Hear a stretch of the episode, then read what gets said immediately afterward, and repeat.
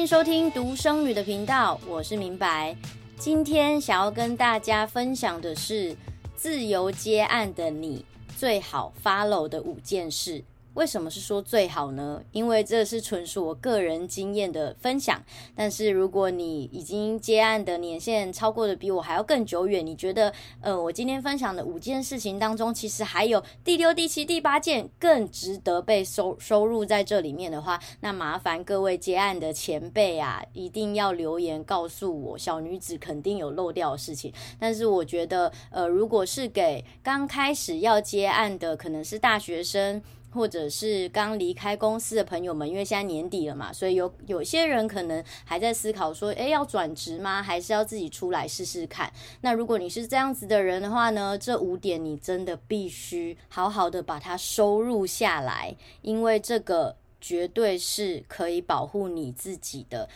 五五个很重要的关键。那为什么会想要录这一集呢？因为在走朝圣之路之前，如果听众朋友们有听的话，就是知道我在工作上有一些不开心嘛。因为接案，其实你还是会被业主霸凌的哦，或者是呃被侮辱啊，讲一些辱骂的话。然后我就是个人觉得蛮难消化的，把这些负面情绪带到了西班牙去。后来。呃，烟消云散，但是回过头，我还是很希望把这个负面的事件化成正面的影响力，然后分享给大家。就是说，呃，很多时候对方的修养不好，不是我们可以控制的。然后对方可能要讲什么样的话。那嘴巴、牙齿都是长在他的身上，我们没有办法控制嘛。所以，我们能够做好的呢，就是加强自我防护，然后还有自己的心智肌肉要更坚强、更强壮，去面对接下来可能还有其他的挑战。那我觉得调整完心态之后呢，我自己就觉得那件事情好像已经没有大到真的让我呃食不下咽了，真的是有点小严重。因为我个人其实有点偏玻璃心啦，因为。有长久在 follow 我频道的人都能够听得出来，我在几乎每一集都有聊到我父母嘛，然后我父母对我的爱就是无微不至，就有点太宠溺了，有点偏千金大小姐的那个规格待遇。虽然我们家没有千金，但是他们给我的爱真的是千金万金般的疼爱。所以我觉得我出社会之后，面对一些呃恶意的攻击啊言语，真的是呃需要消化的时间花可能比。比别人还要久，但是慢慢的、慢慢的，呃，有因为出了社会之后的年限比较长，然后那个自我调试的时间也越缩越短了。好，话说回来，这五件事到底是哪五件呢？首先，第一件事就是你一定要跟对方拟合约。不只是签署对方的，也要对方签署你的，或者加入双方的条款再进行签约。那仔细看合约，这个本来就是必要的嘛，因为有的时候魔鬼藏在细节里，所以你一定要。很仔细的看对方给你的合约，那有时候如果你跟我一样，呃，工作是属于影片制作啊，或者是你是设计类的、小编类的，呃，文案、美编等等的这方面的技术工作者的话，那你肯定是更需要知道说，那你这个可能关于。著作权啊，然后还有就是这些创意的归属是是谁，这些细节你都需要看得很清楚。那当然，对方给的合约是保障他的公司嘛，那你自己的这个权利义务，或者是你这边希望对方可以配合的东西，对方可能也许会忽略。那这个时候你就做一个善意的提醒，加入在共同双方的合约一起签署，我觉得是是最好的。那当然，有的时候有些人在你合约的呃心情下，尤其。你刚开始出来自由接案，我完全能够理解你的心情。你会觉得，呃，有些条款好像有点太生硬了，有需要就是写的这么硬吗？嗯，过来人，我如果回过头去跟以前的我。对话的话，我会希望他能够越压越硬，呃，越压越硬越好，因为这个就是冷冰冰的文字是没有情绪的，但是他未来是能够有机会在如果真的发生状况的时候，有启动那个保护的机制作用，所以这就是 一路以来的血泪史。因为我也曾经刚开始接案的时候，没有跟对方签署可能我自己应该需要顾及的权利义务的这个条约内容嘛，所以这个我真的觉得，如果你是刚开始出来接案的，呃，不需要担心，因为对方发包给你，他肯定也有其他的发包经验，或者是没有。那这个时候，我觉得就是共同练习的时间啊。他如果没有发包的经验，你做这件事情。刚好让他知道哦，原来每一次发包给不同的人合作的时候，都应该要有这样子的条款保障双方。那当然不是只有先自己呃对你自己有利的事情，你要对你自己的工作负责嘛。因为我们是自由接案，我们没有公呃我们没有公司的保护下，那对方可能也会有一些疑虑啊。那你要把对方的立场，可能他会顾及或者是担心的事情也写在这个里面，所以一定要你合约。第二件重要的事情是，一定要收头款，千万不要相信任何公司跟你说，我跟其他的公司合作从来没有先收头款，都是案子结束一次结清，千万不要相信这句话。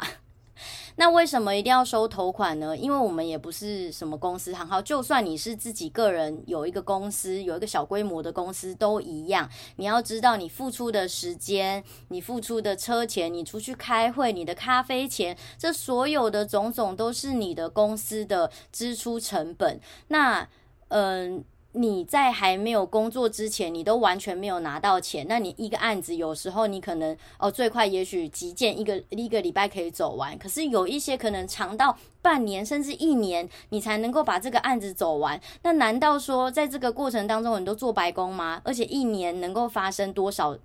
不可控制的变化的事情？所以就是说，如果假设。你好不容易快要到结案的这个时间 deadline 了，结果那间公司倒了怎么办？人跑了怎么办？这都是有可能会发生的。不是说哦，我今天收头款，表示我是带着怀疑去做这件事情。No，你的心态应该要是哦，我收钱开始做事情，这个本来就是应该的啊。所以这个就是互相信任的机制，所以一定要收头款。好。接下来第三个是不要相信对方打着知名公司或是他个人的名气的名义凹你做免费，尤其当对方说这个可以当你的作品集啦，你做得好，我以后可以帮你介绍 case，这一种话千万不要相信。为什么呢？如果你们本来就是朋友。那我觉得无所谓，那就是在于你们的情感的建立上，你要为他付出，那就没有话说嘛。但是我现在说的是，如果他是某某人介绍来的业主，或是他主动找上你的话，首先他如果是知名的公司，他应该要知道合作的 sense，就是应该要给钱做事情啊。那他如果够知名的话，他就更不可能会讲这种话，踩这种雷，要占你的便宜。呃，甚至是说，他如果要呃，觉得看你是刚开始出来的新鲜人，他说你跟我们合作，这个可以当你的作品集，有点算是哦，你我们公司名气比你还要大，那你也没有做过这样子的案子，那你拿出去一定会为了你自己加分。我就想问。如果这间公司这么了不起的话，他为什么要找一个无名小卒的你，或是我们？他大可以去找很厉害的公司啊，他可以去找奥美公司去帮他做广告啊，他何必来这个来来这个地方凹你，然后讲这些话术呢？把你骗得天花乱坠的。我自己个人七年接案的经验，我当然是这样子吃过亏，所以才会想要跟大家分享这个部分。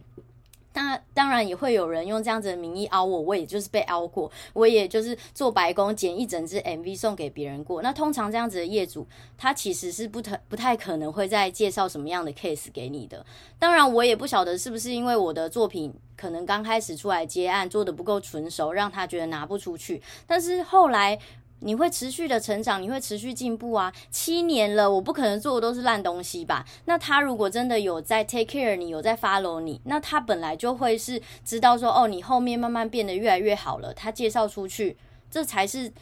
真正会做的事情吧？但是显然的，那些凹我的人并没有这样，就是消失，直接就是彼此都没有再往来了。当然，我自己也刻意的去回避，说不想要再被凹了啦。所以这个时候你要学聪明一点。那尤其是有些人，他可能是艺人，他可能是网红，他很有名气，他也不会凹你做免费的，因为他自己就最应该要知道，他代言广告，他做业配，这些他都要算钱的啊。他怎么可能会就是讲这句话去凹你？会凹你的这种人。他都不是什么好人，都不是什么好东西，除非你们本来就是朋友。我再提醒一次，这不是绝对，你们是朋友，你心甘情愿帮他做免费。但是如果不是，你们是在一个正常合理的接案过程当中，他说了这句话的话，你就要呃退一步，好好的思考说，那要不要跟这样子的人合作？好，我真的觉得我有点太激动了，因为刚刚才讲了三点，就有很多不开心的回忆涌上心头。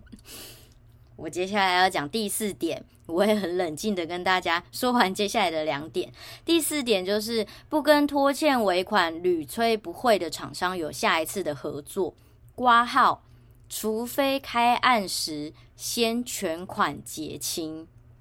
那为什么会呃这一条那么乐乐等呢？因为有的时候忘记汇尾款，真的也不是对方故意的，因为对方有可能有很多的案子，很多的窗口要对，他也许没有做一个仔细的记录，不小心忽略你。我觉得这个是大家彼此是可以有一个弹性的沟通的。可是如果你跟他催促一次、两次、三次，看你的底线是几次，我个人的底线是五次，因为我真的很怕跟别人起冲突在工作上，因为我总觉得大家都是大人了，出社会都超过二十岁了，好吗？这种 common sense 就应该都是要有的吧，但偏偏就是真的会有人没有，那就是好好的沟通啊。那第五次如果真的都还没有办法的话，那当然就是。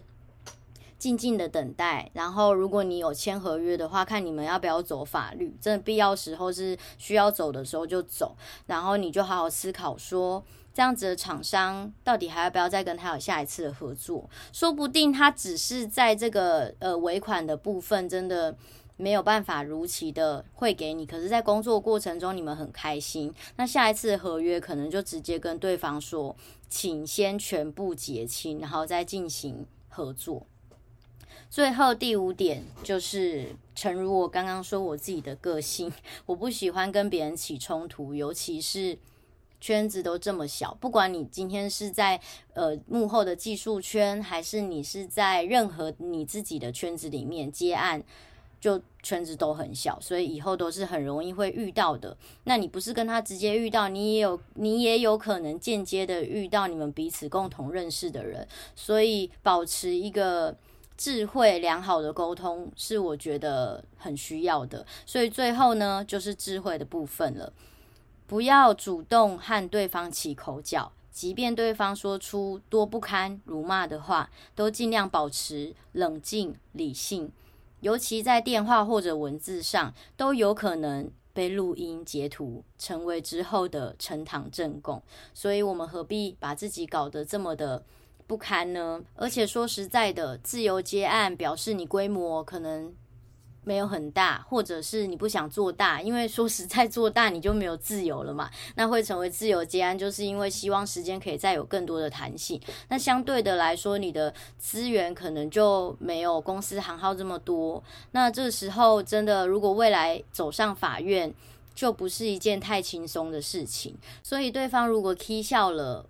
你最好还是先忍住，因为对方毕竟是公司行号，他可能有更多的时间、资源跟金钱跟你打官司。但是自由结案的我们，就小虾米，有时候真的很难敌过大金鱼，而且去耗费这么多的时间跟这样子没有修养的人。在那边吵吵闹闹，好像也蛮有失自己的格调的。你永远要把你的格局放大一点。那我有一个，其实我打从心底蛮佩服他的一个学弟，他总是觉得说没关系啊，老子尾款不要了，我就是要跟你冲撞。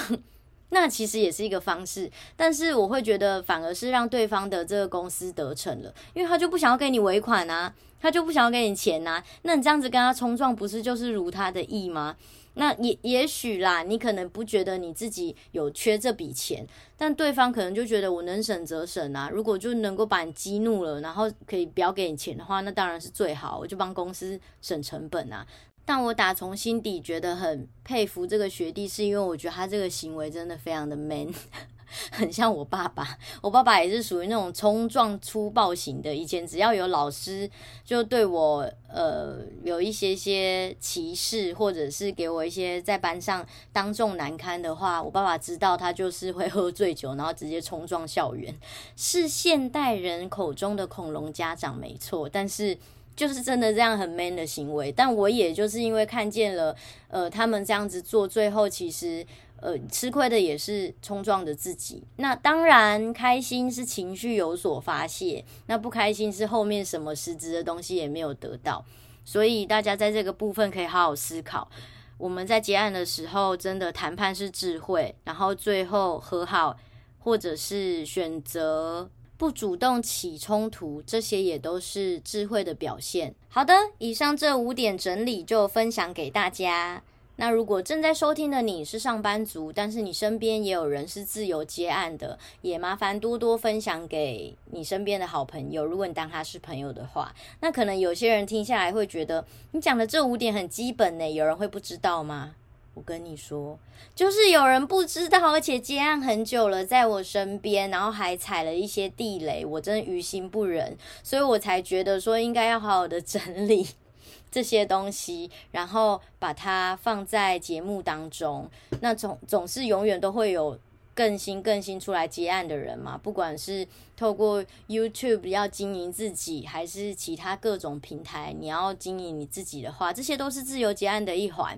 那尤其你没有公司行号的保护，你就要更懂得怎么样保护你自己啊。那如同前面的开场，如果你是接案老鸟、老前辈、大前辈的话，我有忽略了哪几点更重要的，也就麻烦你留言告诉我，下次说不定也会有其他好几点冒出来，再跟大家做分享喽。祝福大家平安健康，工作顺利，拜拜。